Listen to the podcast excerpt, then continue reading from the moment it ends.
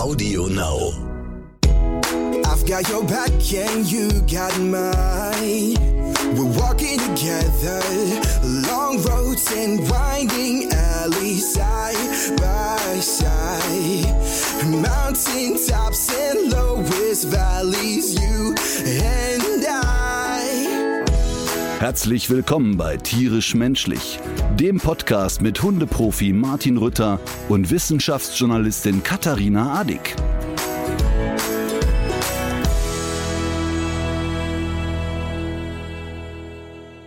So, Fräulein Addig, jetzt geben Sie doch erstmal zu, wie, ähm, sag ich mal, stark beeindruckt Sie waren, als Sie mich auf Skiern erlebt haben. Absolut, absolut. Ähm, So. Ich habe äh, auch noch sehr in den Ohren, wie du dich darüber erheitern konntest, wie unbeholfen ich mich da hingegen äh, geschlagen habe in der Skihalle. Und, äh, Und zwar, und zwar ohne, ohne Ski. Ski. Aber eine Sache hast du gar nicht mitbekommen. Äh, Das habe ich dir auch absichtlich an diesem Drehtag gar nicht erzählt. Du kannst dich ja noch an diese Klappen erinnern, ähm, die auf und zugehen, wenn man, äh, bevor Ja. man den Lift betritt. Ne? Wir hatten ja die Sondergenehmigung, diesen Lift auch abwärts zu nutzen. Die haben uns diese Klappen dann aufgemacht. Ich stand dann drin und genau in dieser Sekunde klappten die wieder zu, so dass ich eingeklemmt war. Oh. In dem Moment war ich, habe- sehr froh, dass du nicht dabei warst.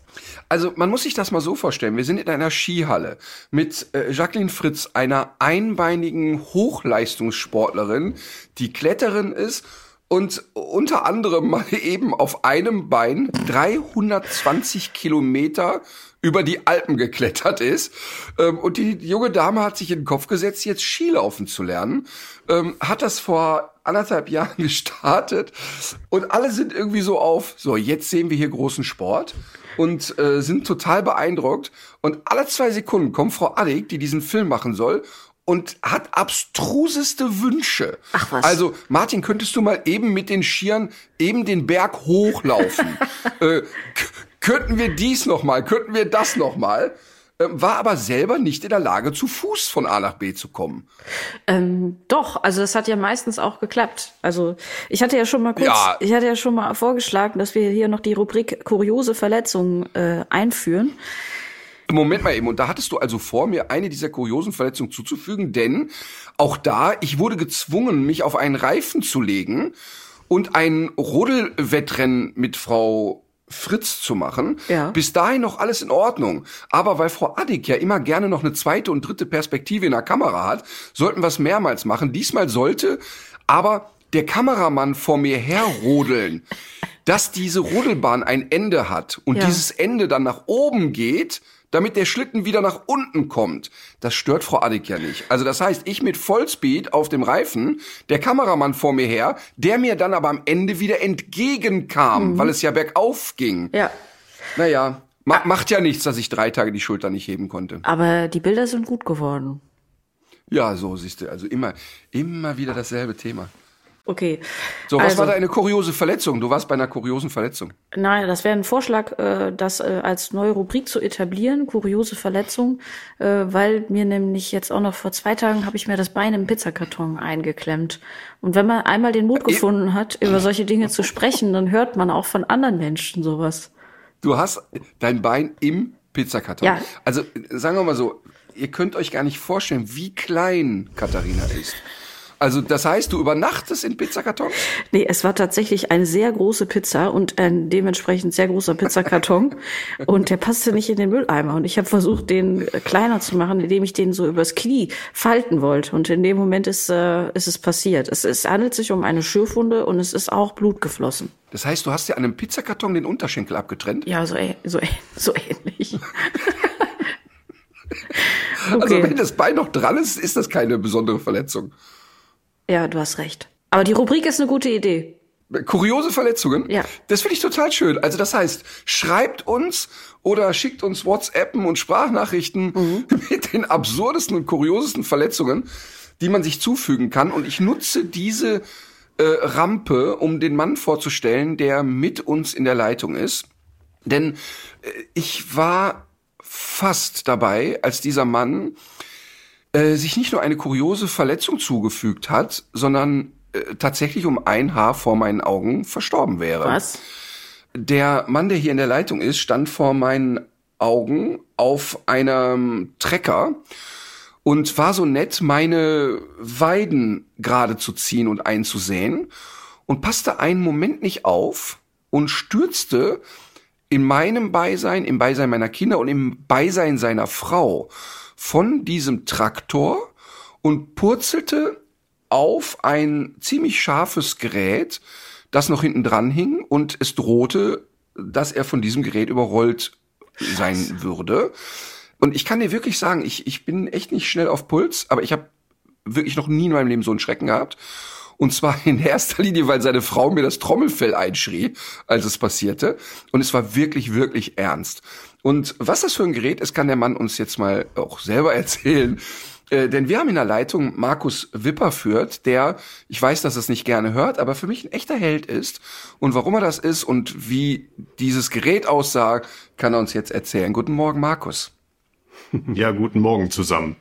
Ja, ich kann mich noch dran erinnern. Ich bin jetzt ein bisschen überrascht über den Eingang hier, aber ähm, es war tatsächlich eine ähm, Geschichte, die äh, sich niemals wiederholen darf. Und äh, ich weise ja immer auf Gefahren hin. Und ich selber wollte auf einer Sämaschine kontrollieren, ob noch genug Saatgut drin ist. Während die am Fahren war, sozusagen, bin ich draufgesprungen und dann wurde die Maschine am Ende ausgehoben. Es war dunkel, man konnte gar nichts mehr sehen und der Fahrer auf dem Traktor hatte nicht mitbekommen, dass ich da hinten drauf stand. Mhm. Und ja, dann äh, hat das eine das andere ergeben. Also es war schon eine Situation, die ja äh, schon nicht ohne war, sagen mhm. wir mal so. Ne?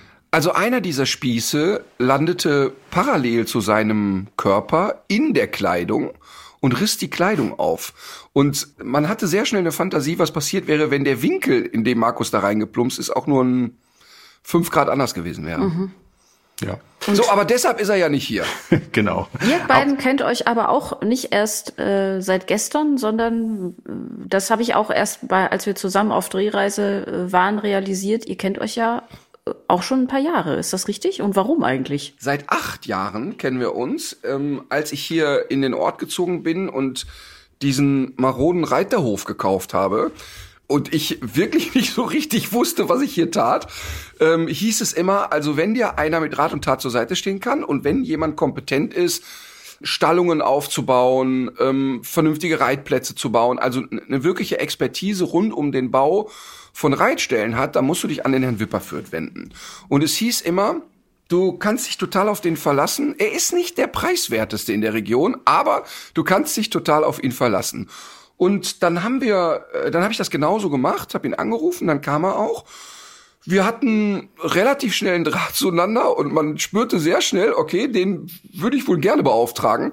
Und das Spannende war, dass wir danach noch viele andere Sachen hier zu reparieren hatten und Markus jedes Mal mit Rat und Tat zur Seite stand und jedes Mal erstens Top-Arbeit ablieferte, aber vor allen Dingen auch immer so nebenbei noch so Sachen erzählte, die ich spannend fand. Also erzählte mir vor acht Jahren, ey, sag mal, du hast hier riesen Dachflächen, wieso hast du keine Solaranlage auf dem Dach?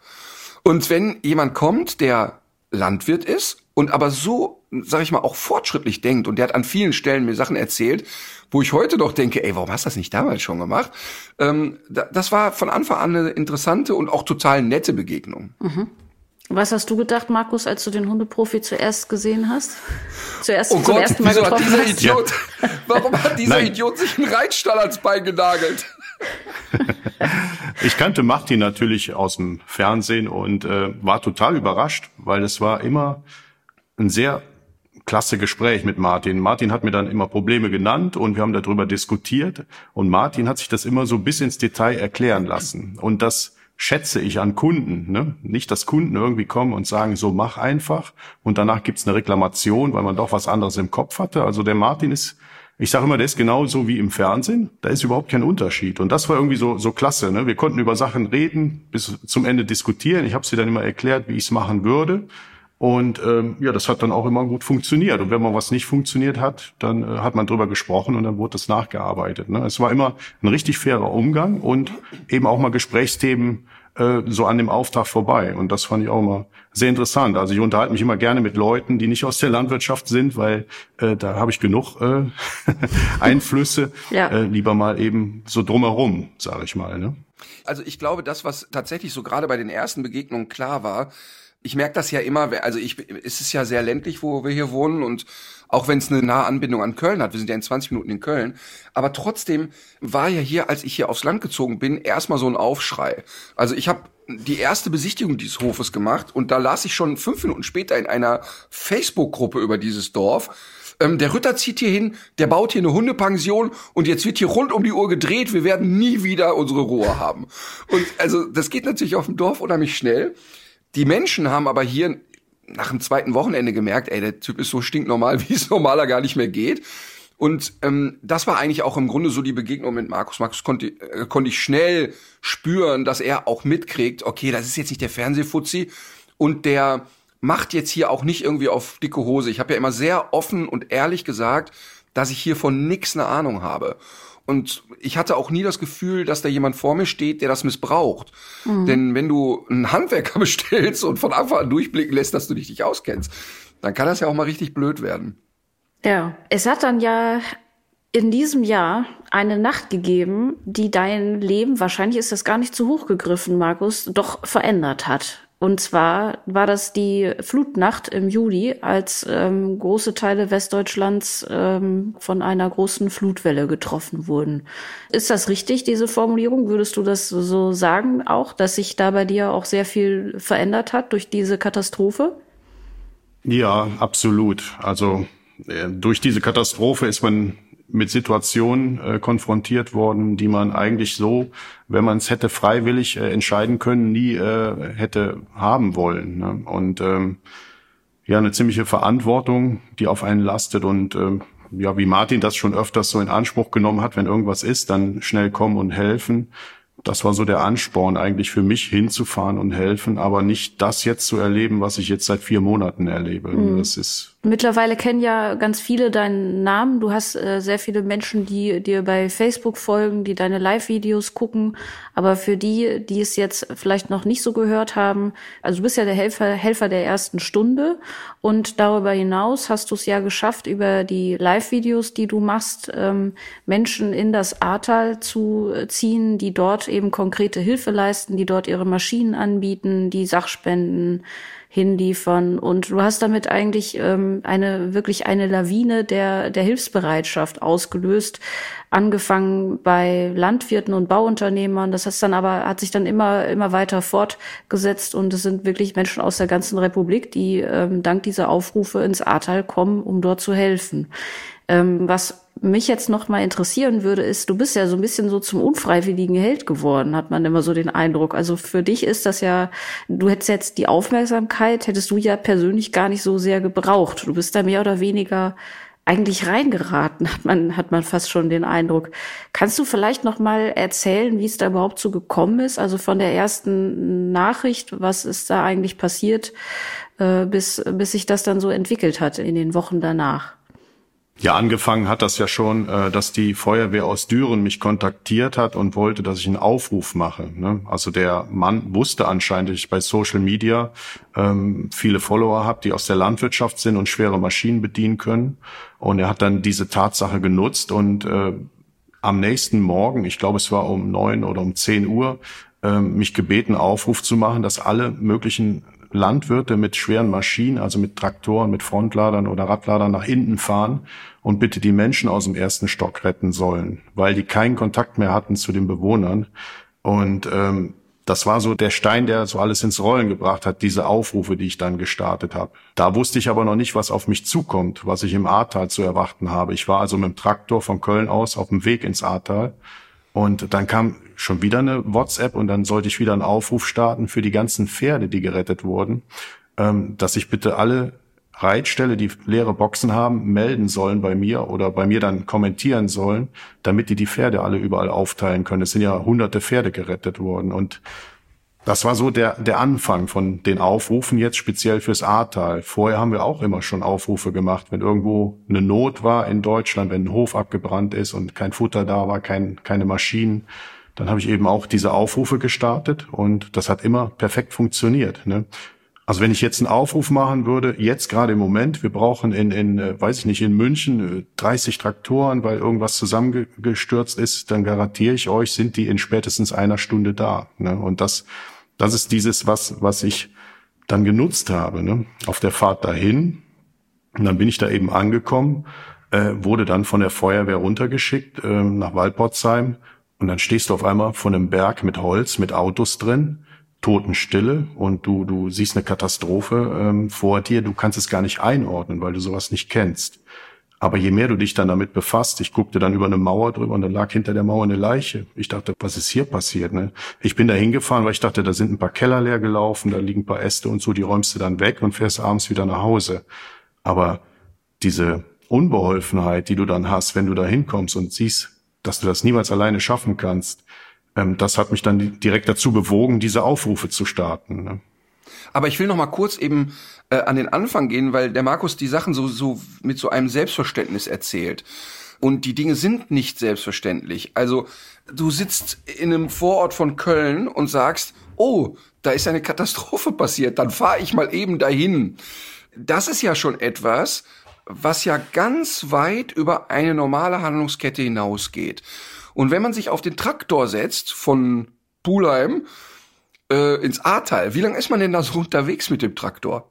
Ja, ich war tatsächlich vier Stunden unterwegs. Boah. Ich hatte mir selber ausgerechnet drei Stunden, aber ich hatte ja nicht auf dem Schirm, dass diese Welle, diese Welle aus, äh, aus der Eifel sozusagen sich äh, bergab bewegt und, und die ganzen Zufahrten oder die, mir die Fahrt erschwert ins Ahrtal. Ich hatte zwischenzeitlich auch überlegt, wieder zu drehen, weil äh, ich habe wirklich parallel zur Straße gesehen, bei Heimatsheim, glaube ich, oder genau, da ist, glaube ich, die Straße vor mir zusammengefallen. Ich habe es nicht gesehen, nur ein LKW-Fahrer meinte, da vorne ist die Straße eingestürzt, wir müssen drehen. Ich dachte, was ist hier los? Ne? Also das, das, das kannst du gar nicht umsetzen im Kopf irgendwie. Das ist so unfassbar. Ne? Selbstverständlich ist das für mich schon. Ich glaube, wir haben in Deutschland immer das Problem, viele Leute haben viele Ideen oder wollen helfen, aber machen es nicht. Dieser Schritt, das einfach zu tun. Ne? Der fällt mir immer sehr leicht. Wenn ich irgendwo weiß, dass ein Problem ist, dann, dann biete ich mich immer sofort an, um zu helfen. Ne? Und das war eigentlich so meine Intention, auch da hinzufahren.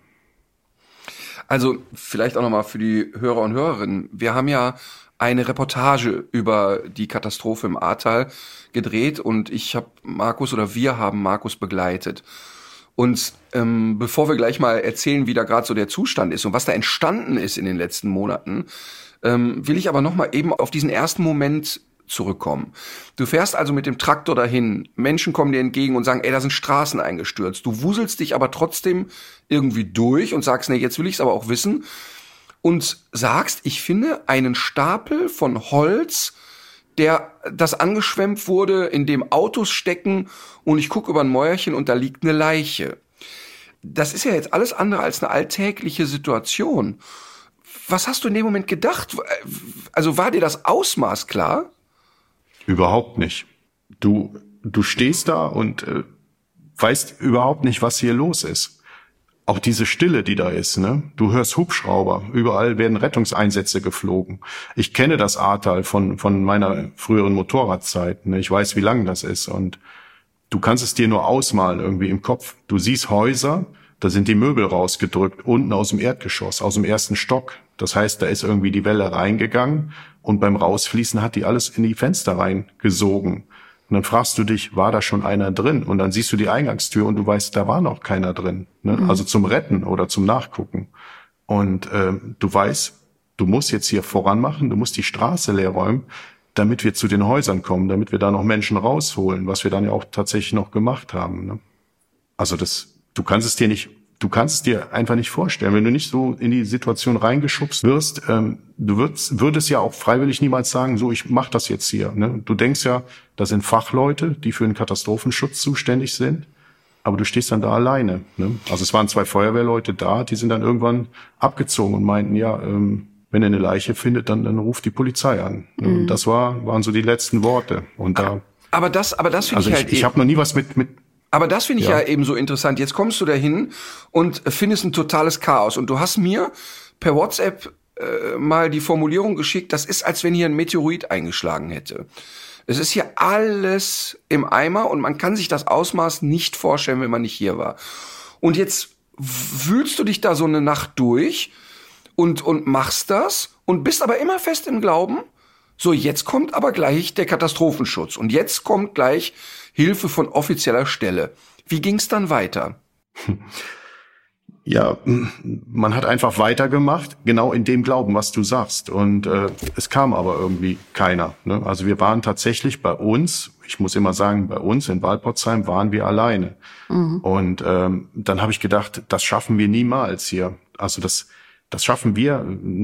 Wilhelm Hartmann, einer meiner besten Freunde aus Fulda, wir sind ja gleichzeitig losgefahren. Er war eigentlich so der, der Stein, der es ins Rollen gebracht. Er sagte dann äh, abends, äh, morgens früh haben wir WhatsApp hin und her geschrieben um drei oder vier Uhr und er sagte, ich fahre jetzt dahin. Und da habe ich gedacht, okay, dann, wenn du fährst, fahre ich auch dahin. Und ähm, dann stehst du da mit fünf Leuten und weißt, da ist vielleicht Gefahr in Verzug, da müssen noch Menschen gerettet werden. Ja, und dann habe ich einfach diese Aufrufe immer gemacht, immer über Social Media. Das Problem war nämlich da unten, wir hatten kein Handyempfang. Mhm. Ich musste immer, wenn ich einen Aufruf gemacht hatte, das waren auch meistens Videos, die ich dann unten gedreht habe, dann bin ich oben auf den Berg gefahren und dann gingen die raus. Dann hattest du Empfang. Das war eigentlich so das größte Problem, die Hilfe ins Rollen zu bringen, weil keine Kommunikation äh, möglich war, weil wir unten äh, kein Internet hatten. Ne? Also ich habe immer unten die Aufrufe gedreht, sozusagen, bin hoch auf den Berg gefahren, da musste ich dann eher den die Anschwemmungen abkippen und dann gingen diese Aufrufe raus. Ne? Und ich habe dann einfach gesagt, immer was wir brauchen. Ich, ich komme ja aus der Branche, sage ich mal, wo wir mal einen Abriss gemacht haben oder äh, irgendwas in die Richtung. Deshalb wusste ich immer ganz genau, welche Maschinen wir brauchen. Da kenne ich mich ziemlich gut mit aus und was wir so als nächstes brauchen. Ne? Also immer so vorgedacht, was jetzt als nächstes kommt mir war klar, wenn jetzt die ganzen Traktoren kommen, dann sind die Reifen irgendwann kaputt, weil wir hier durch Schlamm fahren, da liegen Eisen drin. Dann habe ich direkt äh, Reifenreparateure angefordert und äh, das hat super funktioniert. Und das Wichtige war einfach, durch die Videos konnten sich die Leute selbst ein Bild machen.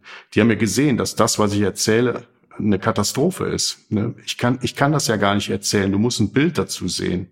Und als du das erste Mal da warst, Martin, ich kann mich auch noch ganz genau dran erinnern, du musstest auch also die Katastrophe ist auf Bildern schon katastrophal, aber wenn du dann da bist vor Ort und einfach mal siehst, was eine Welle anrichtet, die keinen Quadratzentimeter aus deinem Haus auslässt, die untersucht alles, die macht alles kaputt, die zerstört alles, zieht alles mit raus. Das ist nicht wie ein Einbrecher, der mal hier was durchsucht oder da was durchsucht. Die Welle zerstört dein ganzes Leben in da, wo sie hinkommt. Ne? Und das, das, das haben die Leute verstanden. Ne? Warst du dann, obwohl du da die Erfahrung schon mal vorher gemacht hast, dass diese Aufrufe sehr gut funktionieren, warst du dann überrascht dann doch, was danach passiert ist in den Stunden darauf? Ich war überwältigt. Also ich war, ich war ja in einer Situation, du stehst unter Adrenalin. Ne? Du bist, du bist nicht mehr du selbst sozusagen. Und am nächsten Morgen kommen auf einmal 50 Traktoren aus dem Westerwald an mit Baggern hinten auf dem Anhänger mit Radladern und äh, da hätte ich fast geheult, ne? weil weil dieser Druck, der auf dir lastet, irgendwie da vorwärts zu kommen, ähm, der ist dann so ein bisschen runtergegangen, weil jetzt auf einmal wusstest du, du stehst nicht mehr alleine hier. Deine deine Kumpels, sag ich mal, deine Kollegen sind alle da, um dir zu helfen.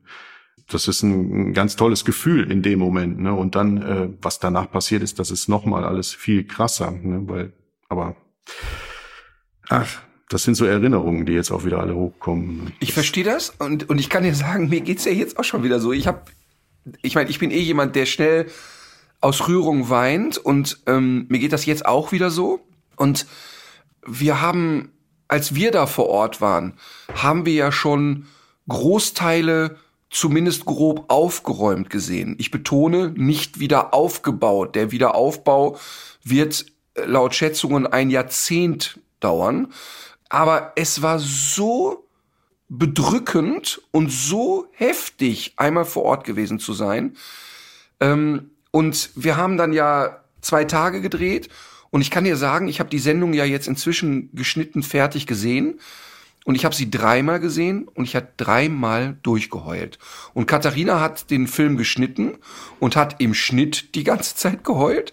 Der Kameramann, der gedreht hat, hat beim Gucken geheult.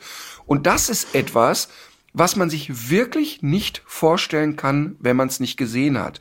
Und du hast gerade gesagt, jetzt kommen wieder so Gefühle hoch und diese Welle von Solidarität, die da aufplöppt. Und du sagst das erste Mal, ich sehe da wirklich wie in einem schlechten Film die 50 Traktoren, die da kommen. Aber es ging ja dann erst richtig los. Du hast ja alles immer wieder gefilmt, dokumentiert und hochgeladen, hochgeladen, hochgeladen. Und die Leute konnten ja dann, ab da, wo ihr wieder ein bisschen Empfang hattet, ja teilweise live zusehen, was da vor Ort passiert. Und dann ging die Welle richtig los. Wie ging es dann weiter? Ja, es kam ja dann erstmal das, das grobe Material wegräumen. Ne? Das heißt, es waren Bauunternehmer, Forstwirte, wir Landwirte. Äh, wir haben dann alle wirklich Hand in Hand gearbeitet. Da sind LKWs aus ganz Deutschland angerollt, die sind zum Teil sieben Stunden gefahren, haben sich äh, dann entladen sozusagen, die Bagger runtergeladen und haben sich direkt auf den Bagger gesetzt. Da sind Leute, die haben 30 Stunden am Stück gearbeitet also ohne Flachs. Es sind Schreitbagger aus Süddeutschland gekommen. Die Leute haben das im Internet verfolgt. Die haben gesehen, was für Probleme da sind und äh, haben direkt reagiert. Es sind, es ist eine Hilfswelle gekommen. Auf einmal stand von äh, RWE stand ein Tankwagen da am dritten Tag. Und äh, da sagt der, der Fahrer zu mir, Markus, wie, äh, wie kann ich dir helfen? Ihr braucht doch Sprit. Und dann war ich, ey, wie, was für ein Wahnsinn. Der kommt ja mit 11.000 Liter Diesel an und die sind Tage da geblieben. Ne? Die haben angerufen äh, im Werk und haben gefragt, äh, wir, wir müssen hier bleiben, ne? Äh, wir müssen die unterstützen, die brauchen Diesel, die Jungs. Ne? Und dann auf einmal rief ein Feldjäger bei mir an aus Köln und, und fragten, äh, Herr Wipperfürt, wie können wir Sie unterstützen? Ne? Also das, ein Staatssekretär rief an, Herr Wipperfürt, was ist da unten los? Ne? Also das, das war einfach so, diese Kommunikation nach außen war, glaube ich, über meinen Kanal eben gegeben, weil, weil der immer mehr geteilt wurde. Ne? Die Leute wurden darauf aufmerksam. Bei mir haben, glaube ich, 23 Millionen Menschen drauf geguckt. Ne, das, das, das war einfach unfassbar und einfach unfassbar, wie die Leute verstanden haben, was wir für eine Not da unten haben. Und die haben alles ins Rollen gebra gebracht. Wir hatten ja keine Toiletten, wir hatten kein Frischwasser. Ich konnte mir drei Tage lang nicht die Hände waschen. Ich war total versifft und ähm, keine Toiletten. Das haben wir alles über private Initiativen organisiert. Wir hatten ja nichts zu essen da und äh, wir haben einfach das gegessen, was in den in den Tiefkühltruhen war. Es war ja kein Strom mehr da. Und das ist dann einfach gegrillt worden. Und ja, nachher sind die Probleme dann immer weiter verifiziert worden. Dann, dann äh, kamen Hydraulikfirmen, die uns die äh, Maschinen, die Hydraulikleitung repariert haben, äh, Werkstattwagen. Dann haben Reifenfirmen uns komplette Sattelzüge mit neuen Reifen dahin äh, geschickt jede Firma, die Reifen produziert. Und das muss man sich mal vorstellen, was so im Hintergrund gelaufen ist. Und jeder, der ja da unten war, geholfen hat, der musste ja zu Hause auch ersetzt werden. Ne? Wenn die Leute, die haben Kühe zu Hause, die waren mitten in der Ernte und sind trotzdem mit ihren Maschinen hier hingekommen. Und dann ist diese Solidarität hintenrum auch gelaufen, dass die Bauern dann gesagt haben, so, du bist im Ahrtal, ich helfe dir jetzt. Die haben sogar Gelder gesammelt, um uns zu unterstützen, um die Schäden zu bezahlen. Und dieses Geld ist vor drei Tagen überreicht worden. Das waren 191.000 Euro, Wahnsinn. was die Bauern im Hintergrund gesammelt hatten, die nicht kommen konnten. Die hatten dann gesagt, wenn wir euch schon so nicht helfen können, dann sammeln wir Geld, damit wir eure Schäden bezahlen können an den Traktoren. Aber das ist eben das Geld, das ist jetzt, äh, das geht jetzt an die Landwirte, die da vor Ort betroffen sind, die wirklich abgesoffen sind. Ne? Wir brauchen das nicht für unsere Maschinen, das ist alles anders geregelt worden dann, Gott sei Dank. Aber das, aber die, alles das, was du beschreibst, ist ja irre bewegend und ein verrücktes Szenario. Ich frage aber jetzt nochmal, wann kam denn der Moment, wo Hilfe von staatlicher Seite kam. Also, wir haben jetzt darüber geredet, ja, was ihr da alles gemacht habt, besonders in den ersten Tagen, was für ein, also, ich kann mich an eine Situation erinnern, wo du gesagt hast, hey, ich fahre über eine Straße, die voller Schlamm ist und da liegt ein Kanaldeckel. Mir ist klar, dieser Kanaldeckel, der muss ja irgendwo drauf gewesen sein und der ist dann nicht mehr. Das heißt, es gibt hier unter dem Schlamm irgendwo ein Loch. Es, es ist also die ganz konkrete Gefahr, dass einer da reinfällt. Also ganz so banale, aber doch sehr handfeste Gefahren, die jeden Tag da lauerten. Aber wann kam der Moment, wo du das Gefühl hast, so jetzt sind wir nicht mehr allein gelassen. Jetzt kommt technisches Hilfswerk und Rettungsdienste und keine Ahnung. Das war im Prinzip am fünften Tag, äh, nachdem die Katastrophe passiert ist. Ich hatte dann auch Kontakt zu Politikern, zu Frau Klöckner, ne? die du ja auch sehr gut kennst. Da hast du mir eins voraus. Äh, ja, ich habe die Nummer, kann ich dir mal geben. nee, aber das war einfach, weißt du, du stehst da alleine. Frau Klöckner ist ja nun mal Landwirtschaftsministerin und die haben mich alle angerufen, alle möglichen Politiker haben gefragt, Herr Wipperfeld, was können wir tun, was können wir in Bewegung setzen? Und ich habe gesagt, ihr müsst mal gucken, die Feuerwehren hier vor Ort, die sind selber abgesoffen, die haben selber Menschen verloren. Es kann ja nicht sein, dass eine Feuerwehr hier aus Bad Neuenahr-Ahrweiler äh, hier ähm, die Arbeiten machen muss, äh, ich weiß nicht, wo die alle sind. Und dann wurde mir irgendwann erklärt, ja, die sind eigentlich alle da, aber die haben keinen Auftrag, runterzukommen zu euch. Ne? Die müssen auf einen Auftrag warten und dann dürfen die erst runter ins Katastrophengebiet. Warte mal, warte mal, Markus, warte mal, Markus. Das muss man jetzt, Was? da muss ich, noch, da muss ich noch mal nachhaken. Das heißt, du hast die Aussage bekommen, es äh, würden in Deutschland und deutschlandweit eigentlich Hilfskräfte bereitstehen, aber es gab sozusagen nicht den bürokratischen Auftrag. Verstehe ich das richtig? Äh, ja, genau. Also so ist wohl äh, ja die Vorgehensweise. Es haben sich ja alle auf den Weg gemacht, alle Hilfskräfte. Die haben sich dann wohl gemeldet, auch bei einer völlig überlasteten, ja, weiß ich nicht, Feuerwache oder vielleicht auch bei der Kreisstelle. Die Menschen vor Ort waren alle selbst betroffen. Ne? Alle. Mhm. Und äh, dann sollst du von denen eine Entscheidung kriegen, wo die hin sollen. Das es ist sehr viel schiefgelaufen und es sind wirklich aus Rinteln und überall ist es THW angereist, Feuerwehren sind angereist, die sind dann auf Parkplätzen zwischengeparkt worden, die haben alle auf ihren Einsatz gewartet. Wahnsinn. Äh, beim Nürburgring, da, da stand ja auch alles voll und äh, die, die haben ja zum Teil, sind die in, in Tränen ausgebrochen, die Feuerwehrleute, weil die sind ja gekommen zum Helfen mhm. und wurden zwischengeparkt. Ne? Und wir haben uns unten gewundert, äh, wo die denn sind. Und das war ja nicht nur bei uns anscheinend in Walpotsheim. Ich habe ja mittlerweile mit vielen Kontakt. Das Problem war wohl überall, ne, dass die Privaten sind direkt runtergefahren, aber die Fachkräfte, die sind nicht gelassen worden. Ne? Die, die dürfen nur nach Auftrag arbeiten. Und das habe ich am Anfang ja alles gar nicht gewusst. Ne? Aber zeigt das nicht eigentlich auch, dass so die generelle Struktur eigentlich gar nicht da ist, wenn uns Katastrophen dieser Art treffen? Und man muss ja leider davon ausgehen, dass die durch die Klimakrise ja auch häufiger werden, weil sich ähm, diese Extreme eben verstärken. Und ähm, ich meine, es ist ja, es ist ja eine Überlegung zu sagen, wenn in einer Region, die selbst betroffen ist, dann muss das eben die Feuerwehr sein aus der aus der angrenzenden Region, die nicht betroffen ist, die dann kommen muss. Und es, es, es schreit doch irgendwie danach für jemanden wie mich, die überhaupt gar keine Ahnung von solchen Dingen hat, dass eigentlich die ganze Struktur, der ganze Katastrophenschutz eigentlich äh, überfordert ist oder so in der Form gar nicht besteht. Oder wie hast du das erlebt? Also ich habe von vielen Politikern gehört, dass diese Katastrophe nicht vorgesehen war für Deutschland. Das kann also man das jetzt heißt, drehen und wenden, wie man möchte. Das heißt, man, es gab kein Formular ist, für diesen Schaden. Man konnte sich anscheinend nicht vorstellen, dass sowas hier in Deutschland passiert, was ja überall in der Welt passiert. Wir ja. sind ja überall in der Welt unterwegs zum Helfen, aber man hatte anscheinend nicht auf dem Plan, dass sowas hier auch mal bei uns passieren kann. Ne? Also, das ist es ist kurios alles, aber ich, ich habe es ja live miterlebt. Ne? Und das ist einfach ähm, eine Sache, die muss aufgearbeitet werden, die wird auch aufgearbeitet. Es ist ganz viel im Hintergrund, was gerade aktiviert wird. Man möchte auch in den Katastrophenschutz uns Private mit einbinden. Ich habe ja dann auch mal Radio gehört und dann habe ich immer gehört, dass THW vor Ort ist, Feuerwehr, Bundeswehr.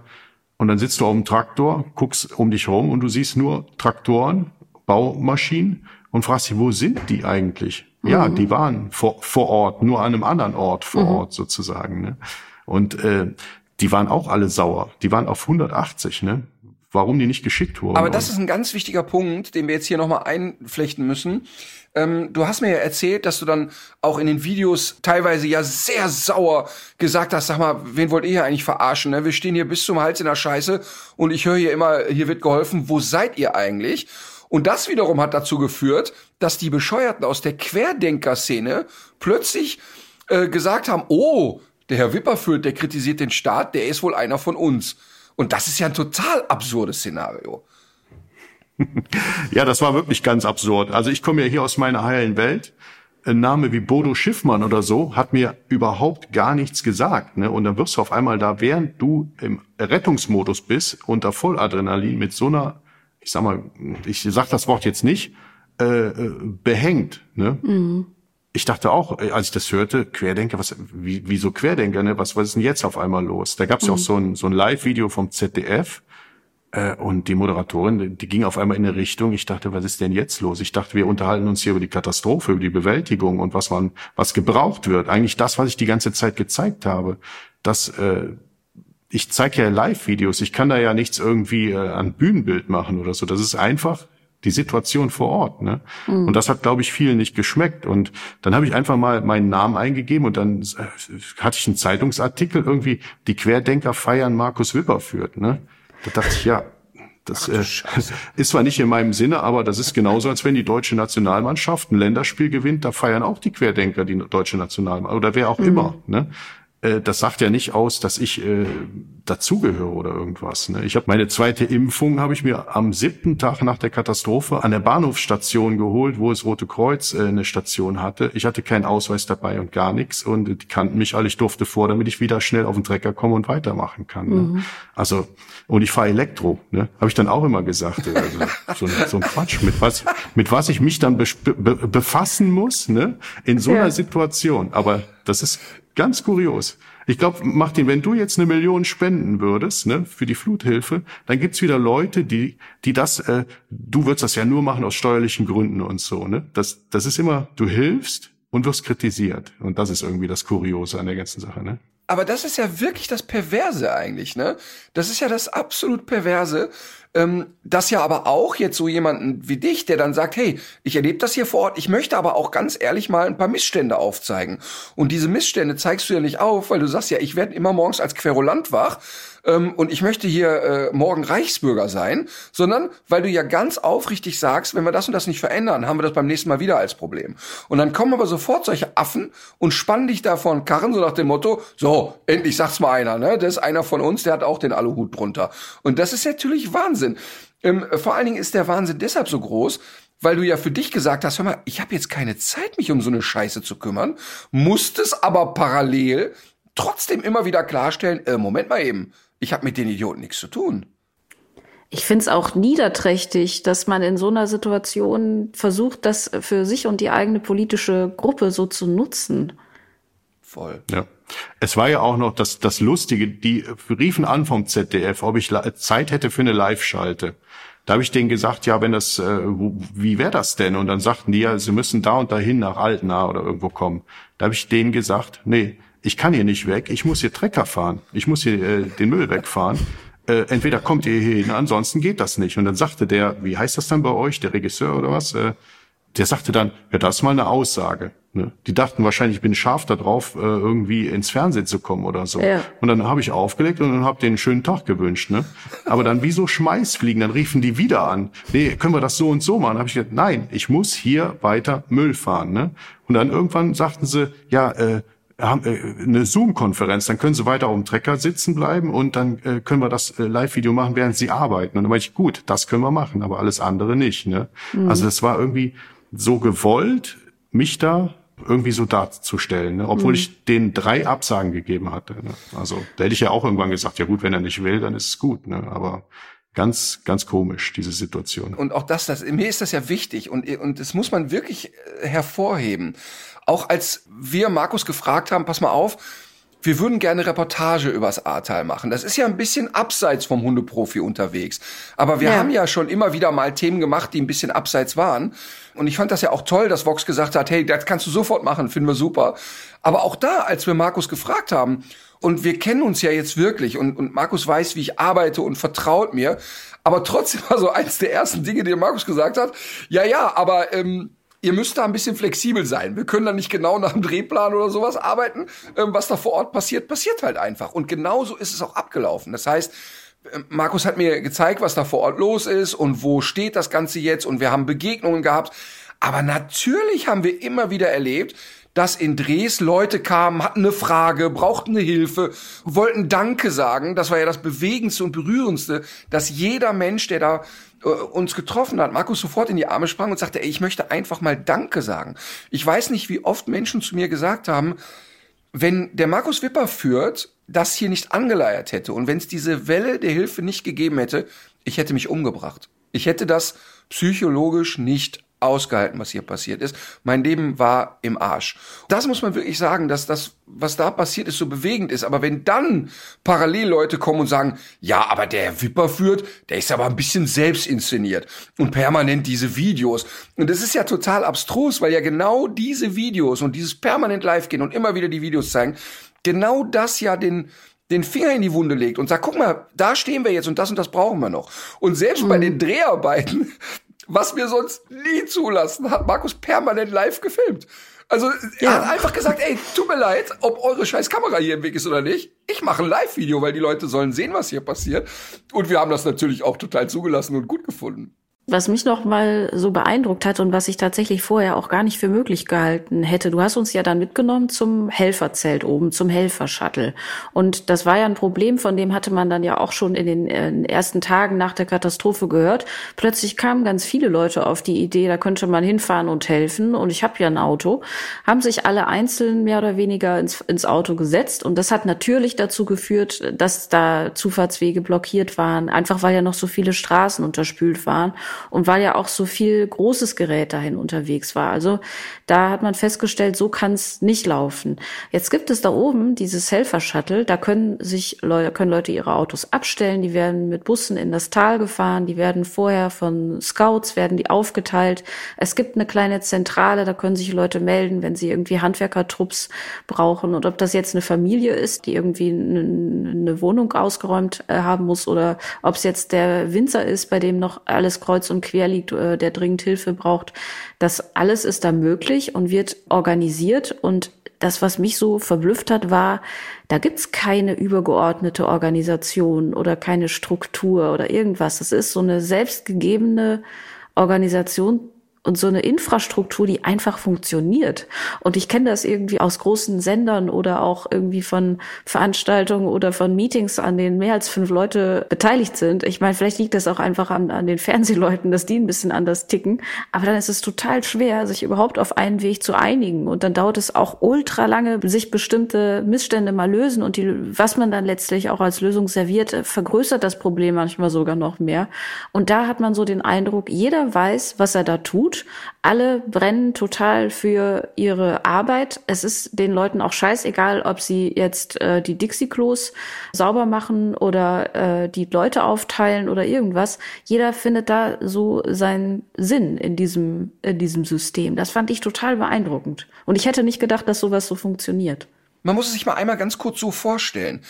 Es ist ja nicht so, da ist ein Parkplatz, man stellt sein Auto ab und ja, wie geht's denn jetzt weiter? Nein, da ist jemand, der mag, der sozusagen so ein bisschen den Hut auf hat für diesen Helfershuttle und es ist total generalstabsmäßig organisiert, aber in einer, in einem Selbstverständnis.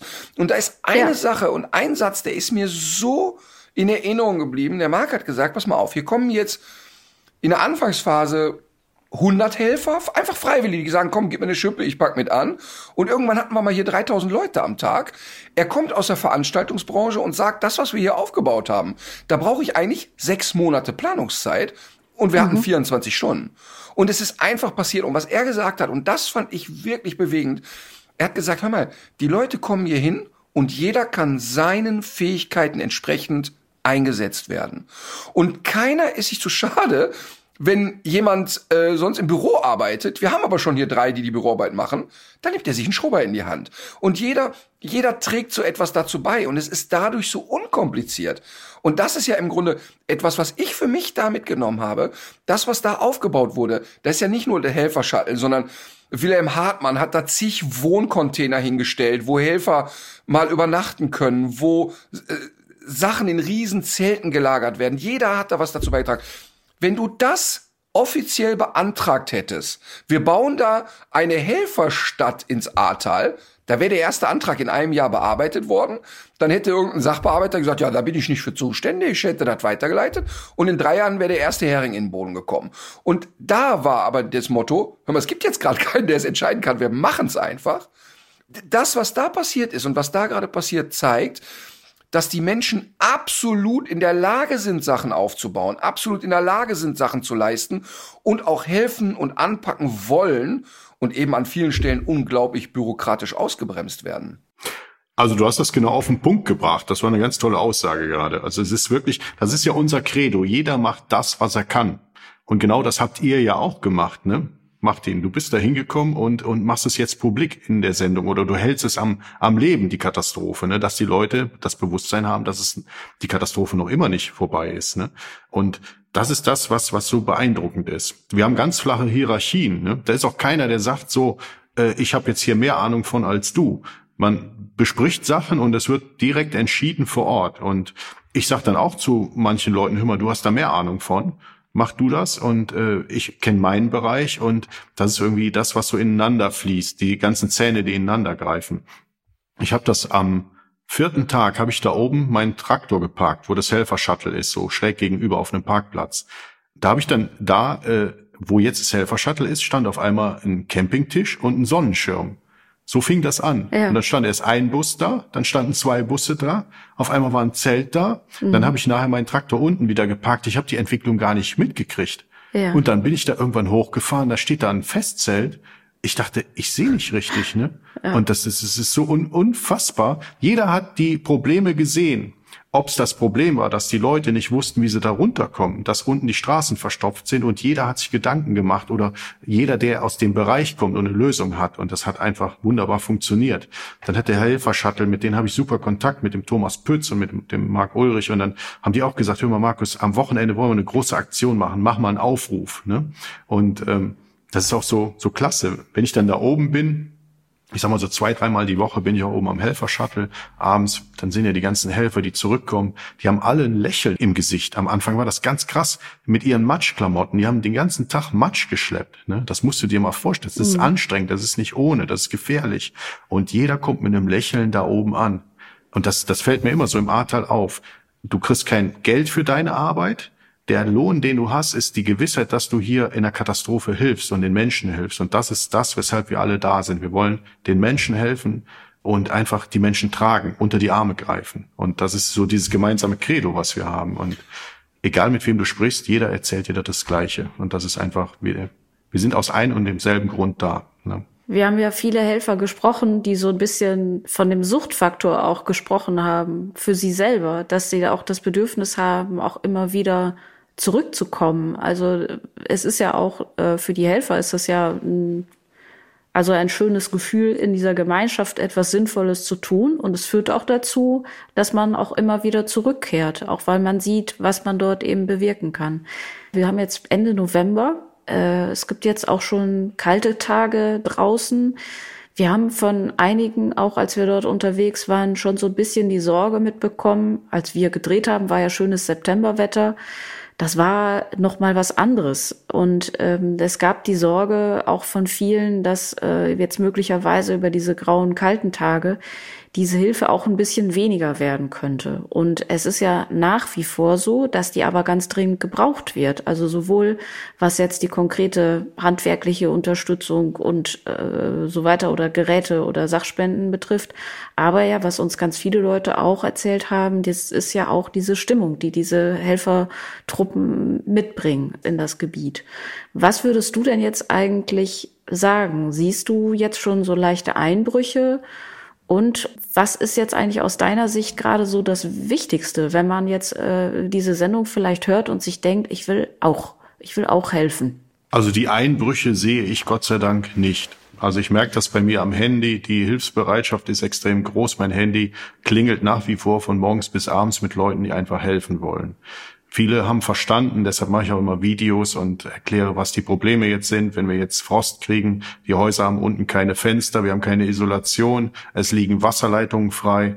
Das Schlimmste ist, die Leute heizen zum Großteil mit Elektroöfen. Das heißt, das Stromnetz ist ja eh nicht stabil. Wenn zu viele Elektroöfen an sind, dann wird der Strom ausfallen. Und wenn der Strom ausfällt, funktioniert die Ölheizung genauso wenig wie die Gasheizung, weil einfach ohne Strom die Steuerung ausfällt. Und das ist so das, was man immer so vorantreibt, dass man immer wieder die Probleme, die jetzt kommen werden, nennt. Mhm. Und die Leute reagieren drauf. Zum Beispiel, wenn dir jetzt kalt ist in deinem Haus und du hast einen Gasbrenner, sagen wir mal, das ist die letzte Chance, dass du Wärme kriegst dann wirst du den wahrscheinlich anmachen, obwohl es verboten ist. Das hat ja einen Grund, weshalb es verboten ist, wegen Kohlenmonoxidvergiftung. Ne? Und ähm, da wollen wir jetzt die nächste Welle starten, dass zum Beispiel diese Melder, diese Kohlenmonoxidmelder, äh, überall installiert werden, dass die Leute rumgehen und den Leuten diese Dinge einfach in die Häuser installieren, dass die sicher sind, ne? dass, dass wir keine Toten haben wegen, wegen solchen Sachen. Und ähm, die Hilfsbereitschaft ist ungebrochen, also ungebrochen. Und ich glaube, wenn wir jetzt heute einen Aufruf machen würden, wir brauchen äh, nächstes Wochenende äh, 3000 Leute, um wieder eine Aktion zu machen in den Auen oder sonst was, sind die Leute da. Die Leute warten eigentlich drauf. Und das ist auch so der Appell an die Leute, ähm, wer jetzt wissen möchte, wie er helfen kann, jetzt aktuell, einfach immer alles verfolgen vom Helfer-Shuttle, vom Spenden-Shuttle oder von den anderen Kanälen, die man so kennt. Und dann werden immer Infos gegeben, ne, was wir jetzt gerade benötigen. Ich glaube, jetzt fällt alles so ein bisschen in den Winterschlaf. Ne? Du merkst es an dir selber. Es ist nun mal Winterzeit jetzt mhm. und ähm, die, die Motivation ist nicht mehr ganz so da, aber wir, wir lassen die Leute trotzdem ja nicht alleine da unten. Ja. Wir sind vor Ort, wir tun das, was möglich ist. Äh, die Arbeiten werden spezieller. Ne? Also dieses Rausstemmen vom Putz und so weiter ist, sage ich mal, wahrscheinlich zu 80 Prozent schon erledigt mittlerweile. Ähm, jetzt muss der, müssen Fachfirmen dran, Elektriker und so weiter. Und das wird jetzt die Schwierigkeit werden, Fachfirmen dahin zu kriegen. Wobei ich davon überzeugt bin, dass das auch funktionieren wird. Wir haben schon so viel geschafft, das werden wir auch noch schaffen.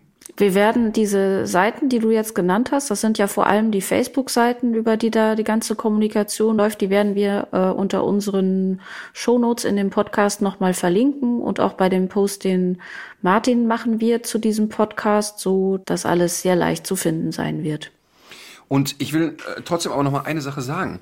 Du hast ja nach wie vor diesen Optimismus und, und sagst, ey, das kriegen wir auf jeden Fall hin. Jetzt darf man nur einen Fehler nicht machen. Und ich habe ja viele Gespräche da vor Ort geführt. Die Menschen vor Ort haben große Angst, vergessen zu werden. Die erleben zwar jeden Tag die Hilfe und die sind unglaublich dankbar. Ich habe wirklich so viel Dankbarkeit da gesehen. Also jetzt nicht mir gegenüber, sondern euch gegenüber. Ähm, unfassbare Dankbarkeit. Aber die haben auch Angst. Und es wäre, glaube ich, ein großer Fehler, wenn man jetzt zu Hause sitzt und sagt, ja, da unten ist ja schon alles geregelt, denn da ist nicht alles geregelt. Natürlich gibt es viele Helfer und natürlich wird da echt angepackt. Aber wenn wir davon ausgehen können, dass es noch viele Jahre dauern wird, bis alles wieder aufgebaut ist, dürfen wir wirklich nicht locker lassen. Also man muss jetzt wirklich immer wieder darauf hinweisen und jeder kann was machen. Ich habe wirklich mit Menschen gesprochen. Ich, ich kann mich wirklich an eine junge Frau, mit der ich sprach, die sagte, ja, ähm, ich arbeite da irgendwie, ich glaube sogar beim Finanzamt gearbeitet und sagt, ich hatte wirklich mein ganzes Leben noch nie dreckige Hände. Aber es war so toll, hier zu sein in dieser äh, Community. Und ich konnte ja nach meinen Kräften arbeiten. Ich bin ja nicht auf einer Galeere und werde hier gezwungen, sondern es hat einfach unglaublich Spaß gemacht, die Menschen hier zu treffen und auch dieses Gefühl, Dankbarkeit selber zu erleben, dass Menschen wirklich aufrichtig mich drücken und sagen, ich bin dankbar, dass du hier bist. Das ist ja ein Gefühl, was eigentlich unbezahlbar ist. Und deshalb äh, möchte ich nochmal sagen, auch wenn Markus hier diesen Optimismus verbreitet, wenn ihr zu Hause sitzt und sagt, ey komm, ein Wochenende, ich fahr mal dahin, das muss man einfach gemacht haben. Ja, die Welle muss weiterlaufen, ne? Also das, die darf nicht abebben es sind ja auch die Zelte unten, wo, wo die älteren Herrschaften oder Menschen sich treffen, wo dann äh, ein Kaffee getrunken wird, wo man gemeinsam zu Mittag isst und äh, dann ist einfach wichtig, dass die Leute so ja sich da geborgen fühlen, obwohl das Wetter jetzt schlecht ist, obwohl es dunkel ist. Die Rottgauer, die haben die die Arche aufgebaut, so ein Rundbogenzelt, total gemütlich, ne, dass die Menschen vor Ort ähm, ja eine Zulaufstelle haben. Aber es gibt natürlich auch demente Menschen und so. Und das ist immer so die Schwierigkeit. Dann kriegst du wieder was mit, ist wieder einer vergessen worden oder irgendeiner, der den betreut hat, musste wieder nach Hause. Da wird wieder eine neue Hilfe gesucht, die sich um die Menschen kümmert. Das sind ja die Menschen, die sich nicht bemerkbar machen. Ne?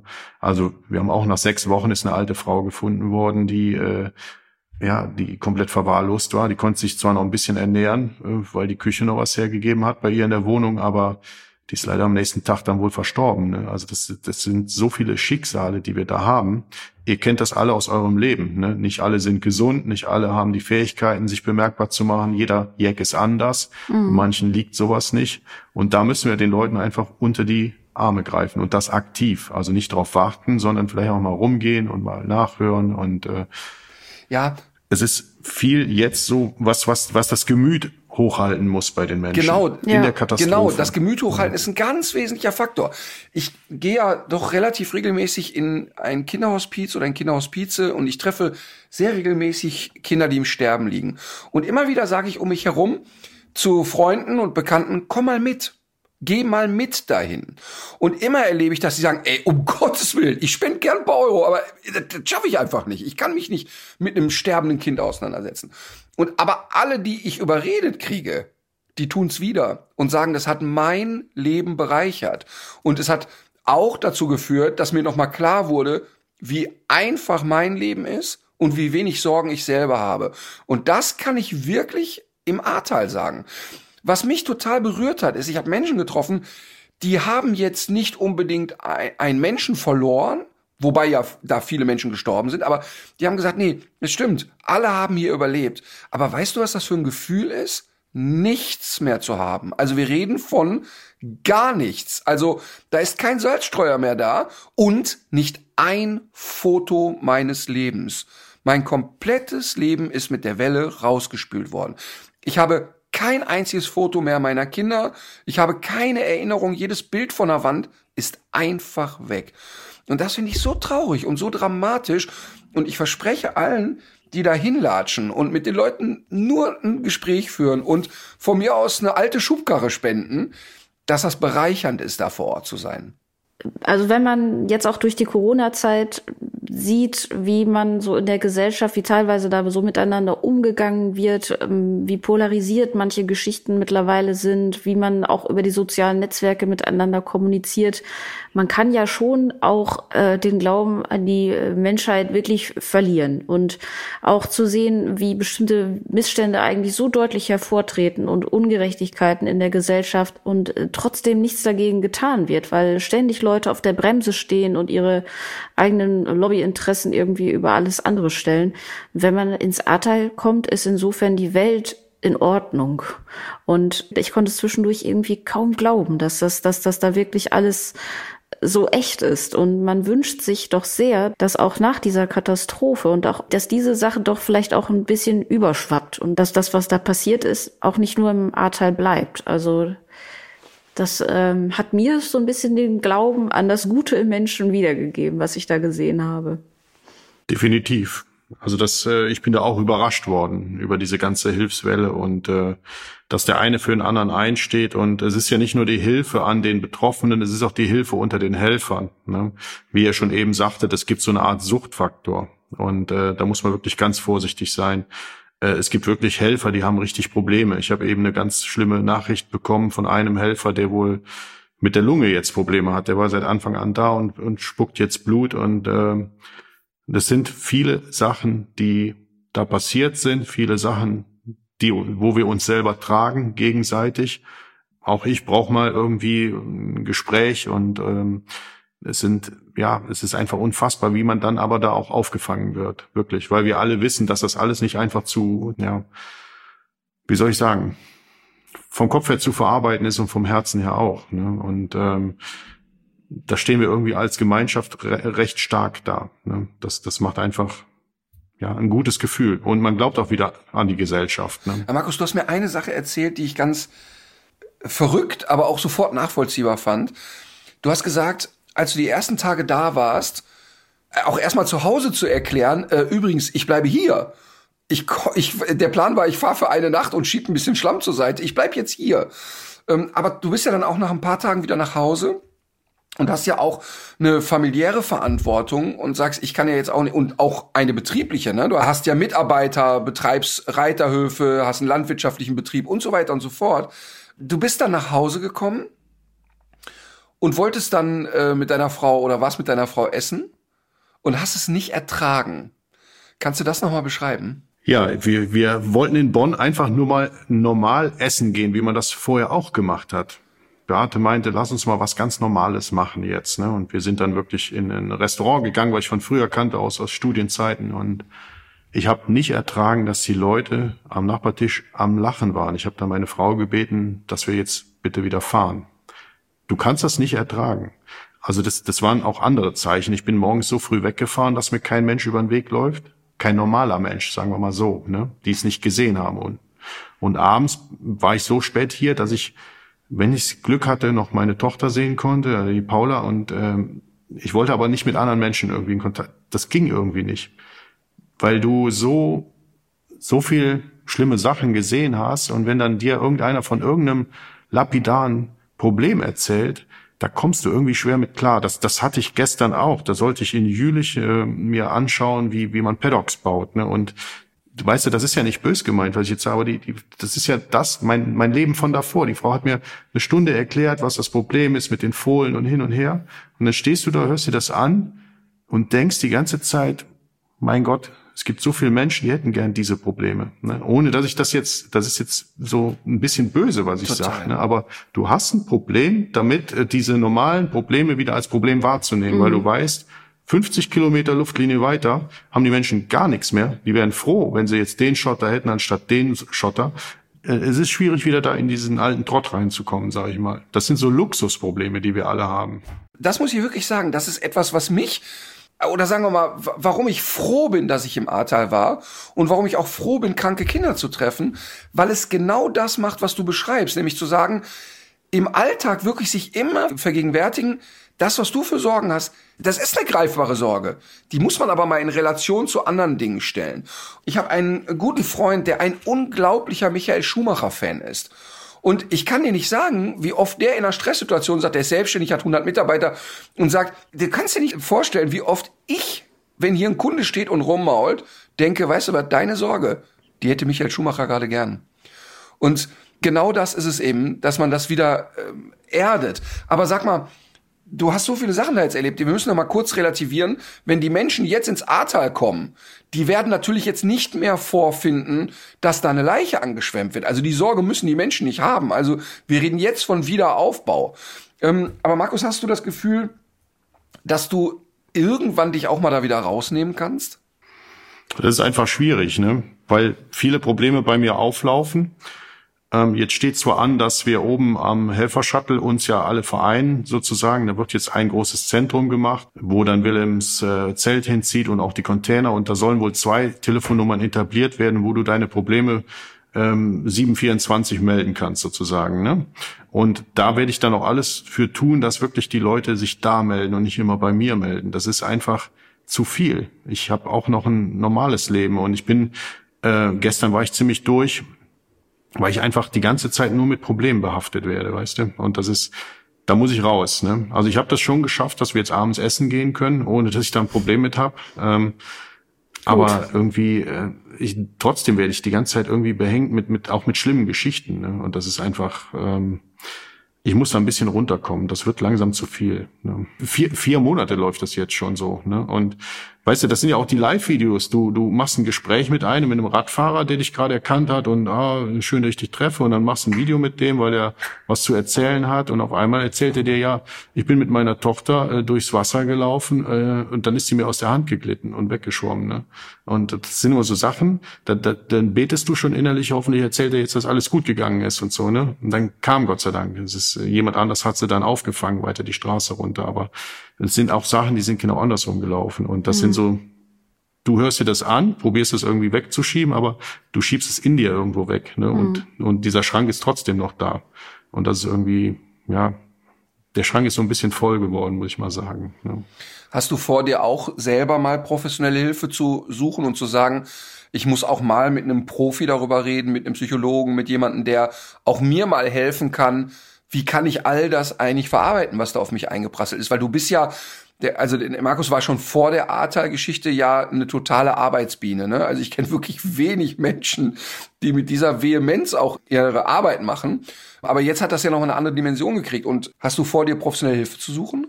Ja, muss ich machen. Also ich habe das von Anfang an ja auch gesagt. Ähm, dann habe ich irgendwann mal gesagt, ja, eigentlich brauche ich es nicht, aber ich merke jetzt echt, dass, dass der Schrank voll ist. Und äh, dementsprechend äh, werde ich mich damit befassen. Ich habe da eine sehr gute Freundin, die aus dem Bereich kommt und die möchte mir was vermitteln und die verfolgt mich sozusagen mit dem, was ich mache, ohne dass wir Großkontakt super. haben. Und ne, super. Also, das ist super. Ja. Also und und das ist auch finde ich äh, auch sprich ist schon schlau, der Wipperfürth. Ne? Mhm. Äh, weil das ist auch wirklich ein wichtiger Punkt. Und das ist klug, weil auch zu erkennen, so jetzt ist jetzt hier irgendwie so ein Level erreicht, wo ich es irgendwie auch nicht mehr leisten kann. Ja. Denn keiner hat ja was davon. Also das keiner hat ja was sagen. davon, wenn der Punkt kommt, wo gar nichts mehr geht. Also die eigene Familie hat ein Recht darauf, mhm. die Tochter hat das Recht darauf, einen gesunden und auch fröhlichen Papa zu haben. Und, und die Helfer da vor Ort brauchen dich ja auch. Und infolgedessen ist es nur schlau, auch sich an den richtigen Stellen mal versuchen, rauszunehmen und das selber mal zu verdauen. Und das gilt ja auch für alle möglichen anderen Lebensbereiche auch. Ob man jetzt jemanden pflegt, also einen Angehörigen pflegt, oder ob man mit jemandem zusammenlebt, der eine psychische Krankheit hat. Äh, es ist keinem geholfen, wenn man sich selber so vor die Hunde gehen lässt. Man muss auch noch ein Auge auf sich selbst haben dabei. Ja. Ich denke, das habe ich, Gott sei Dank. Also das habe ich schon verstanden. Die Zeichen habe ich schon richtig gedeutet. Ja. Ja, gut. Aber auch da bist du dann ja, ja auch ein gutes Vorbild, finde ich, für alle, die auch so den Wunsch haben zu helfen. Also ja, es ist genau. Wichtig. Ich ich ich mache das, ich mache sowas ja auch immer öffentlich. Ne? Mhm. Ich habe immer öffentlich gesagt, dass ich mir Hilfe holen werde. Ne? Bei vielen Männern ist das, glaube ich, so ein Zeichen von von Schwäche oder irgendwas. Für mich ist das ein Zeichen von Stärke, wenn man einfach die Wahrheit oder die Realität benennt. Ne? Und ich weiß ja auch, dass viele Leute auf mich gucken. So ja. und bei denen soll es auch Klick machen. Ihr wisst, also ihr glaubt nicht, wie viele Leute aus der ersten Zeit nach Haus gefahren sind, die so Ersthelfer waren, wo wir keinen Seelsorger da hatten und nichts, die irgendwas gefunden haben. Ihr könnt euch die Menschen jetzt nicht so vorstellen, wie wir uns hier gerade ins Auge gucken, sondern äh, du bist da kilometerweit einen Bach runtergeschwemmt worden zwischen dicken Stämmen. Die haben so viel mitgekriegt und sind mit dieser Sache einfach allein gelassen worden, nach Haus gefahren. Ne? Und da probiere ich auch mal drauf einzuwirken. Man hat immer noch so Kontakt, dann rufen die auch an und dann geht das Gespräch doch immer irgendwie in die Richtung. Und da sind Gott sei Dank auch viele, die sich jetzt helfen lassen. Ne? Also das, das nagt schon extrem in vielen. viele haben auch gesagt, es tut mir leid. Die haben sich bei mir entschuldigt, haben gesagt, Markus, es tut mir leid, ich würde gern kommen, aber ich kann das nicht mehr. Ne? Dann habe ich auch gesagt, jeder tut das, was er kann und du musst jetzt dich um dich kümmern. Ne? Und äh, ich habe das auch schon gesagt, das, das wird irgendwas mit Pferden sein, was die gerade für mich ausarbeiten. Allerdings nicht hier auf der Reitanlage. Ich hoffe auf eine Reitanlage, wo mich keiner kennt. Diese Therapie, die ich dann mitmache, und das muss wohl ziemlich krass sein. Mehr weiß ich da nicht drüber. Ich lasse mich einfach drauf ein und bin gespannt, was da passiert dann. Ne? Und da habe ich auch anderen gesagt, hört mal, ich mache das, wer dann mitmacht von den Leuten, die ich kenne, ob das überhaupt äh, erwünscht ist oder ob es besser ist, wenn man sich nicht kennt, das weiß ich alles nicht. Aber so probiere ich die Leute auch mitzuziehen, ne, dass sie das auch machen. Super ist das. In unserem Podcast haben wir immer noch so zwei kleine Rubriken zum Ende einer jeden Folge. Das ist immer so ein kleiner Tipp, der kann eigentlich äh, aus allen möglichen Lebensbereichen sein. Das könnte ja vielleicht sogar schon dein Tipp gewesen sein. Wir empfehlen auch manchmal Bücher oder ähm, Kochrezepte oder irgendwas. Also das ist offen. Und wir haben noch eine Playlist bei Spotify, die nennt sich Brotmesser und Popcornpfote. Dieser Name erschließt sich nur, wenn man alle Folgen des Podcasts schon mal gehört hat. Und äh, da landet auch am Ende jeder Folge nochmal ein Musikwunsch von den Gästen de des Podcasts drauf. Du kannst es dir jetzt aussuchen. Du könntest zum Beispiel zuerst einen Musikwunsch äußern oder du könntest einen Tipp der Woche äußern oder du wartest, bis Martin und ich das jeweils getan haben und äh, überlegst dir in der Zeit noch was. Ich kann dir aber jetzt schon sagen, Markus, wenn du dir diese Playlist anhörst, wirst du sofort erkennen, was hat Katharina sich ausgedacht? Das sind die Sachen, wo du einen Kopf, also einen Ohrenschützer brauchst. Oder also Martin empfiehlt das auch. gar nicht. Nee, du empfiehlst das ja sonst eigentlich auch, um äh, Käfer loszuwerden, ne? Oder um anderes äh, Ungeziefer zu vertreiben. Genau. Ja. genau. Also es ist, sagen wir mal, biochemische Prozesse, die in deinem Gehirn losgehen, wenn, gehen, die man wenn nicht du diese möchte. Lieder, diese Lieder hörst, die Katharina. Bei mir erkennst du es eben an schöner Musik, melodischer Musik, an Katharina irgendwie an wirrem Zeug. Ähm, und ich bin mir ziemlich sicher, bei Markus kann man darauf zählen, dass er sich meiner Kategorie anschließt. Mhm. Ja, dann äh, fang du doch mal. Oder Markus, wie willst du es machen? Willst du anfangen oder warten? Also ich, äh, es gibt ja einen Song, der im Ahrtal entstanden ist von einem Helfer. Ne? Der wird von dem Drummer von Depeche Mode, glaube ich, begleitet. Ähm, ich hoffe, ich sag's jetzt richtig. You Are Not Alone, meine ich, heißt der. Oh. Ähm, ich müsste das nochmal genau nachschauen. Ich glaube, den gibt's auch mittlerweile offiziell. Super. Das wäre so eine Sache, die mir am Herzen ist. Und der Tipp, den ich jeden mit auf den Weg geben möchte, weil das hat mir auch extrem geholfen, auch im Ahrtal, es sich vielleicht mal Werte außerhalb von unserem Wertesystem zu holen. Ne? Ob es der Glaube ist oder ob es vielleicht, mh, wie soll ich sagen, das Rotkehlchen ist, was irgendwo im Strauch sitzt und was man einfach mal beobachtet, die Natur beobachten, sich Eindrücke verschaffen und vielleicht mal so eine Freundschaft eingehen mit Sachen, die nicht alltäglich sind, ob es die Schwalben sind oder irgend, irgendwas, was einfach da ist, was ich nicht beeinflussen kann, aber was ich einfach achte und worüber ich mich erfreuen kann. Das waren für mich die Lichtblicke im Ahrtal, als ich die ersten Vögel wieder gesehen habe, mhm. die ersten Fische, die ersten Enten. Also das, das sind so Sachen, die, da kann ich mich immer drüber freuen, da kann ich mich stundenlang mit befassen und das hat mich irgendwie so ein bisschen gerettet. Also das ist so mein Tipp, den ich vielleicht allen mitgeben möchte den wir beide aber total nachvollziehen können. Das kann ich dir jetzt schon sagen. Ja. Denn wir haben hier oft genau über das Thema gesprochen, zu sagen, die Dinge, die eigentlich so normal wirken, immer wieder sich bewusst zu machen, dass sie nicht normal sind und dass sie wertschätzbar sind und einfach, ich habe in einer letzten Folgen gesagt, also mein Tipp ist, geh mal in den Wald und atme. Also stell dich einfach in den Wald und guck dir mal einen Baum an und genieß einfach mal diese tolle Herbstluft. Ich weiß, dass manche Leute denken, so jetzt ist der Ritter komplett übergeschnappt, aber ich weiß, dass die meisten Menschen sofort denken, das stimmt eigentlich. Mhm. Also deshalb, das können wir, glaube ich, gut nachempfinden, was du gerade empfohlen hast. Auf jeden Fall. Ich habe das, was mich, was mich gewundert hat in den beiden Tagen im Ahrtal, war, dass ähm, außer uns eigentlich keiner so das Wort ähm, Klimakrise oder oder überhaupt Klima in den Mund genommen hat. Und ich glaube, das lag vor allem daran, dass wir ja mit vielen Betroffenen zu tun hatten, die so ganz andere, sehr unmittelbare Sorgen hatten und ganz schreckliche Dinge erlebt haben und wirklich in Existenznöten waren. Das, das kann ich auch verstehen. Mittlerweile weiß man ja aber doch, dass es diesen Zusammenhang gibt und es ist ja auch noch mal das, was du, was du gesagt hast, diese, auch so diese Zerstörung die, der Natur und der Lebensgrundlagen, die da stattgefunden hat.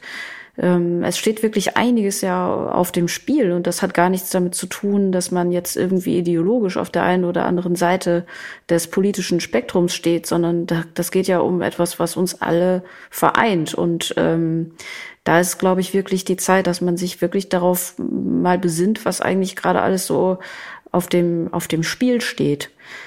Ich habe äh, für die Playlist hätte ich einen Vorschlag, das ist von der Band Grand Brothers. Das sind zwei Leute aus Düsseldorf, die mit dem Klavier Dinge machen, die andere Leute nicht mit Klavieren machen. Also die holen jeden Sound, das ist jedenfalls noch auf diesem Album so, der da zu hören ist, hören die, holen die mit mechanischen Mitteln aus einem äh, Flügel heraus und äh, von diesen Grand Brothers ist auch sehr viel äh, Soundtrack von unserer Reportage, die wir gedreht haben, von der wir eben gesprochen haben. Und da wäre ich dann schon bei meinem Am 27.11. ist bei Vox um 19.10 Uhr unsere Reportage mit dir aus dem Ahrtal zu sehen.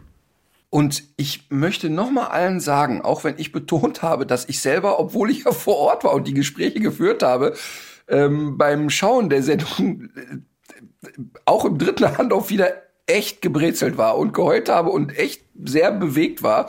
Und zwar ausnahmsweise nicht von mir selber, sondern von den Menschen, die mir da begegnet sind. Und ähm, das, das macht keinen Bogen um die Themen. Also habt keine Angst vor dieser Reportage, denn die wird genauso viele ähm, wahnsinnig positive Aspekte haben. Und es ist nicht so, dass wir da schlimmste Bilder zeigen im Sinne von äh, schreckliche Sachen, im, also Bilder, die man nicht aushalten kann, sondern ihr werdet tolle Menschen sehen, ihr werdet natürlich auch Schicksale erfahren, aber ihr werdet vor allen Dingen, finde ich, eine, äh, ein unheimliches Bild davon bekommen, wie faszinierend Hilfsbereitschaft bei Menschen sein kann. Also, was hast du gesagt? 27.11. Richtig, 19.10 Uhr bei Vox. Und danach Gut. natürlich auch in der Mediathek. Heißt das Mediathek bei euch? Bei uns? Bei, nein, bei uns heißt das hier früher TV Now. Ja. Jetzt, jetzt aber haben die ja eine Hammer-Marketing-Strategie. Jetzt hat ja RTL 574 verschiedene Farben im Logo. Äh, je nachdem, was du für eine Sendung guckst. Weißt du, bei Temptation Island ist da irgendwie eine Pimmelfarbe und wenn du äh, Vox, äh, wenn du wenn du RTL ähm, die Welpen kommen guckst, dann ist es in in warmen Tönen und so haben die jetzt aus TV Now RTL Plus gemacht. Es ist irgendwie aber eine App, die man sich runterladen okay. muss. Aber 27.11. einfach direkt gucken. Bei den Themen hat Markus so. schon gedanklich lange abgeschaltet. Man sieht man sieht's ihm an. Ja. Dankeschön für deine, Dankeschön, dass du da äh, warst, Moment. dass du dir die Zeit genommen Würdest dich, Siehst du, Markus, das, was Katharina jetzt macht, das ist das, was ich seit Jahren aushalte. Mein Musikwunsch wird natürlich nicht so. mehr äh, relevant sein. Das- das steckt Und so tief meine in mir drin. Ja, also weißt du, ich bin hier nur ein Anhängsel, eine Marionette von Frau Adix wirren Gedanken. Komm. Dürfte ich denn, würd's dich stören, Katharina, wenn ich noch... Wenn du dir noch einen ähm, Sarah Connor Song wünscht, nee, hau raus. Nein, es ist nicht, es ist ja nicht immer Sarah Connor, aber meistens. Also erstmal möchte ich gerne einen Tipp des Tages geben. Und dieser Tipp des Tages ist tatsächlich das Facebook-Profil von Markus Wipper führt. Das werden wir auch in die Shownotes packen, denn dort kann man sich auch noch einige alte Videos angucken, aber kann man auch immer wieder ähm, sozusagen mitbekommen, wie es gerade Stand der Dinge. Und vielleicht wird man an einer Stelle mal angesprochen und sagt, ups, das ist genau das, was ich tun kann und da kann ich echt helfen. Also Facebook-Profil Markus Wipper führt. Dann möchte ich, auch wenn du es verhindern wolltest, Musik empfehlen und zwar von Marius Müller-Westernhagen das Lied Lass uns leben. Sehr schön. Merkst du, kommt nichts. Ich erkläre nichts dazu. Einfach nur, lass uns leben. Markus, vielen Dank, dass du dir die Zeit genommen hast. Ja, vielen Dank an euch. Ne? Und danke, dass ihr da wart. Ne? Ja, und, und wirklich, wirklich danke für ähm, all das, was du da machst. Und ich glaube, ähm, und daran glaube ich wirklich und ernsthaft, dass das total nachhaltig ist, was ihr da geschafft habt. Und zwar nicht nur nachhaltig fürs Ahrtal, sondern auch, ich glaube, ernsthaft, dass das, was ihr da gemacht habt, geschichtsträchtig ist. Und ich glaube, dass man äh, auch in vielen, vielen Jahren noch sagen wird, dass das, was ihr da im Ahrtal macht und das Ahrtal selber stellvertretend für das Wort Solidarität sein wird. Das war doch ein schönes Schlusswort. In diesem Sinne, Legt euch wieder hin. legt euch wieder hin.